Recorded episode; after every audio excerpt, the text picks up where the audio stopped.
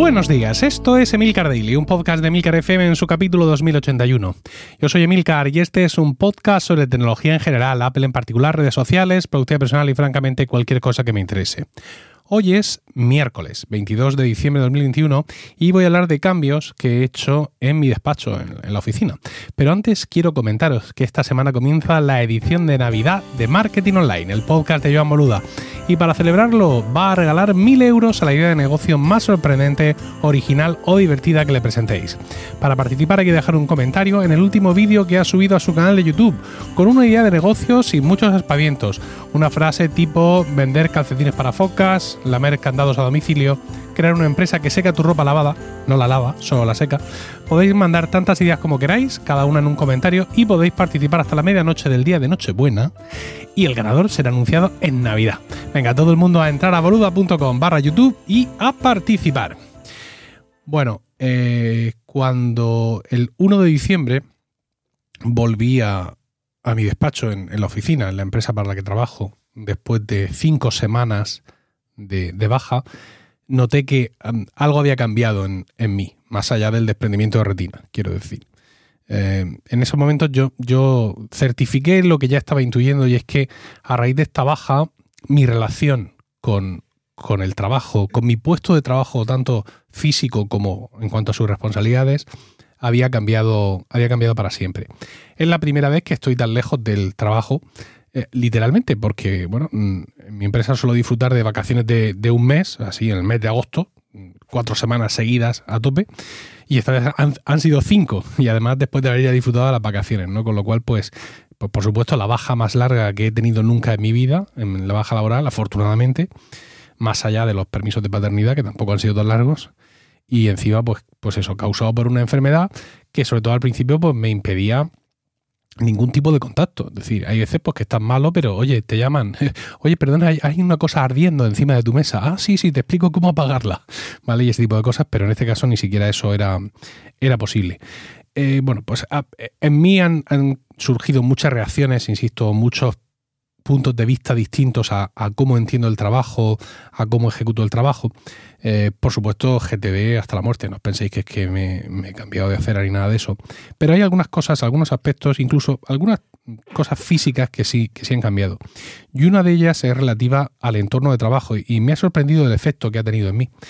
Es, al verme fuera de, la oficina, bueno, todos somos imprescindibles, esto, esto está claro, ¿no? Y, yo rápidamente me, centré en mi recuperación y no me dediqué a pensar mucho en madre mía esto, madre mía lo otro, tendría que decirle a fulano, tendría que decirle a Mengana, porque lo más importante para mí en esos momentos era, era mi salud. Pero luego me di cuenta de que hay un montón de cosas en la oficina que no valen de nada, que no sirven para nada, que no tienen ninguna importancia, pero que solo yo sé eso, ¿vale? Y son cosas que además están ocupando espacio, están ocupando espacio físico y están ocupando espacio visual.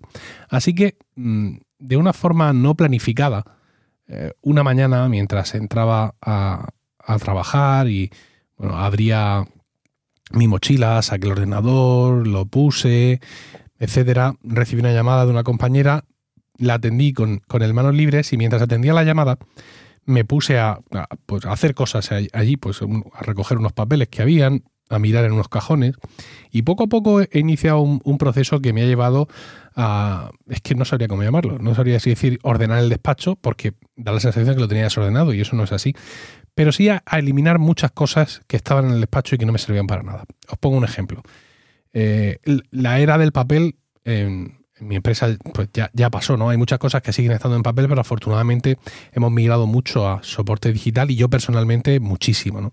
Entonces yo antes, cada vez que tenía una reunión con un cliente, pues yo tenía una ficha para esa reunión donde iba anotando cosas en, previamente y luego ahí anotaba el desarrollo de la reunión. Eh, eh, cuando iba a la reunión llevaba esa ficha y aparte llevaba pues otros documentos necesarios, llevaba extractos contables impresos, llevaba eh, cuentas de liquidación de, proyectos, llevaba mucho papel. Desde el momento en el que yo empiezo a llevar el iPad al trabajo o que me dan un portátil en el trabajo o que incluso ya, como ha, terminado ocurriendo, yo mi propio portátil, todos esos papeles ya no son necesarios. Pero yo en su momento tenía un cajón y lo sigo teniendo, un cajón de carpetas flotantes. Suena esto, ¿verdad? Y cada una de esas carpetas flotantes estaba destinada a uno de los proyectos urbanísticos que gestiono. Y en cada una de esas carpetas estaba la subcarpeta con los documentos de cada una de las reuniones. En un momento dado, eh, sí escaneé algunos de esos documentos, hace mucho tiempo, fijaos que los pasé a Evernote, o sea que fíjate si hace tiempo, pero mayormente estaban allí. estas fichas de reuniones incluso las he llegado a compartir con vosotros, querida audiencia de Milcar Daily, en su momento, en tiempos pretéritos. ¿no? Eh, las buscaba por ahí, eh, fichas para reuniones, fichas de productividad, eh, plantillas para reuniones y se encuentran auténticas maravillas. Incluso después llegué a usarlas digitalmente, ¿no? es decir, cumplimentándolas en el ordenador y luego imprimiéndolas, eso sí. Entonces, claro, me di cuenta de que estaba allí toda esa documentación, una documentación de reuniones de hace muchísimo tiempo y que puede llamar a engaño, ¿no? Porque puedes pensar que ahí hay algo, que es el lo malo de las empresas que trabajamos o hemos trabajado con papel, incluso que en el día de hoy hay mucho soporte de papel que sigue siendo importante, es que el papel, y perdóname la palabra, acojona. tú ves una pila de papeles y más allá de una pila de papeles, algo en tu interior, ¿vale? Una pequeña voz te dice que seguro que ahí dentro hay, que hay algo que en un día de estos vas a flipar porque lo vas a necesitar o va a suponer un problema o alguna cosa. Y no es cierto. No, no, es cierto. No es cierto porque si eso lleva mucho tiempo ahí, los problemas ya habrían salido. ¿Vale? No, no, tenemos por qué esperar un apocalipsis. El apocalipsis va hacia nosotros, queridos compañeros y compañeras. Entonces, pues me puse a tirar todo eso. Y he tirado un chingo de cosas pero, pero muchísimo. O sea, una grandísima cantidad de papel que ha ido evidentemente a ser triturado y reciclado eh, convenientemente. Eh, incluso, mm, o sea, cosas que no ya que estuvieran allí, porque, bueno, es que he trascendido hace poco al formato digital, no, no, no, cosas que llevaban allí muchísimo, muchísimo tiempo y que, insisto, en manos erróneas pueden dar a pensar que, ostras, esto es importante, madre mía, ¿qué hacemos? No entiendo nada y todo ese tipo de, todo ese tipo de cosas. También he aprovechado para terminar algunos trabajos eh, de digitalización de, contratos y de algunas historias de estas que también estaban pendientes. Eso también lo he hecho, pero fundamentalmente he tirado mucho, mucho, muchísimo, por así decirlo. También he aprovechado para ordenar, barra retirar, barra tirar eh, elementos personales, porque bueno, en mi despacho, en mi oficina de, mi trabajo, pues yo tengo ciertos elementos personales, como estoy seguro que muchos de vosotros tenéis, pero mm, aquí, aquí estábamos hablando ya de, un nivel de, acumulación, ¿no?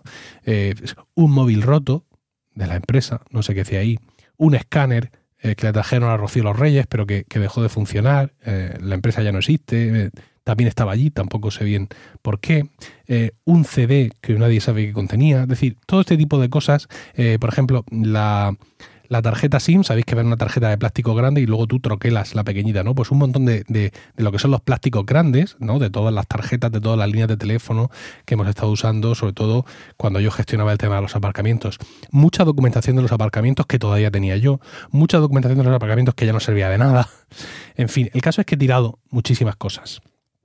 Y mm, esto me ha llevado a aligerar, en cierta forma, el estrés eh, y la carga, ¿no? El saber que todo eso está despejado, saber que todo eso no está ahí y que no tenía ninguna importancia nada de eso y, que, y haber dispuesto todo eso y haberlo tirado, me relaja más allá incluso del efecto visual de no estar viéndolo mayormente porque ese efecto casi que no existe, porque muchas de estas cosas que, he tirado o que he reorganizado estaban en cajones cerrados, ¿no? Cajones cerrados que yo nunca abría porque no los necesitaba.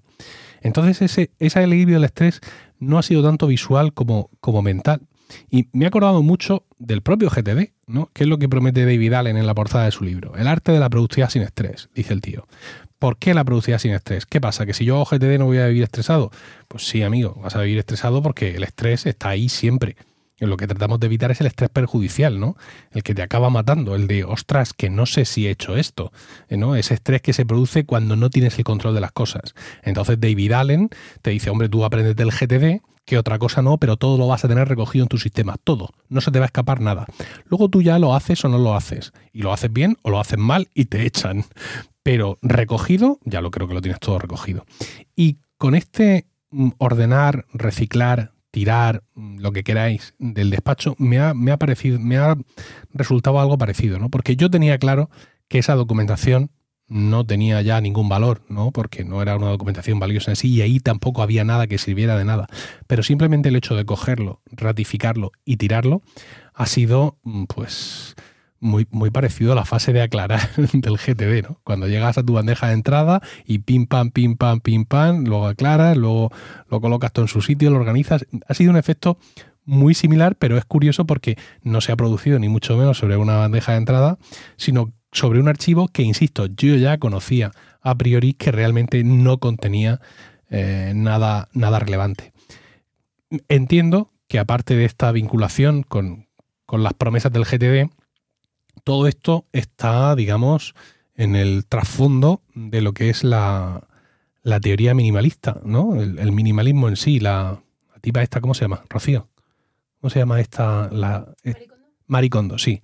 ¿no? Es decir, el, el, prescindir de cosas, el tener menos cosas, efectivamente también nos ocupa menos espacio en la cabeza y, es un alivio eh, pues muy similar al que, por ejemplo, anoche eh, tuve en, mi propia casa, ¿no? Estaba yo dándole vueltas a, todo este tema para, para grabar y, estaba recogiendo la cena y, bueno, digo, bueno, vamos a tirar la basura que parece que ya toca. Entonces era una bolsa petadísima de basura, dos bolsas enteras de plástico y otra bolsa de papel. Entonces cojo mi carrito, ese que tanto me criticáis, que me compré en Amazon, voy para allá, eh, los tiro todo y da una sensación de muchísimo alivio. O sea, no es que yo tuviera la basura puesta encima de mí, ni que ya sabéis que yo tengo un patio interior y bueno, pues ahí se queda la cosa y estorba poco.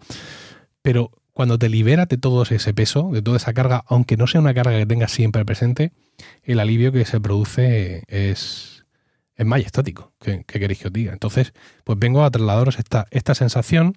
También de esta forma yo me siento menos, no voy a decir apegado o vinculado al trabajo o al despacho, eh, porque, porque no es eso, ¿no? Pero siento otro tipo de relación, una relación como más funcional. Sigue siendo mi despacho, ¿eh? sigo, teniendo cosas personales, tengo fotos de los críos clavados en el corcho, ¿no? Eso no, no ha cambiado. Y, no por el hecho de coger el, el, escáner de Rocío y tirarlo, pues resulta que ya es un despacho impersonal, ¿no? Pero ya es otra cosa, porque creo que de alguna forma eh, los escombros, ¿no? la suciedad, los desechos, mm, te dan otro tipo de relación con, los espacios. Y quería animaros a esto, es decir, al igual que muchas veces os hablo del GTD y de eh, que esto es el arte de la productividad sin estrés, venga a animarse al GTD, muchachos, a aprender todas estas cosas, que está muy bien, todo este tipo de historias, pues también hoy os quiero animar a esta otra faceta, ¿no? Al eliminar cosas que realmente ya sabemos que no sirven, quitárnoslas de en medio, porque seguro que va a redundar en cierta liberación, insisto, si no en ocasiones de peso visual, pero sí muchas veces de, ese peso que está por encima de nosotros, de esa boina que muchas veces llevamos, aunque no nos demos cuenta. Espero vuestros comentarios en Twitter, arroba Emilcar, y no olvidéis entrar a boluda.com barra YouTube para participar con vuestra idea de negocio en ese sorteo de 1000 euros que os permitirá llevarla a cabo. Que tengáis un estupendo miércoles, un saludo y hasta mañana.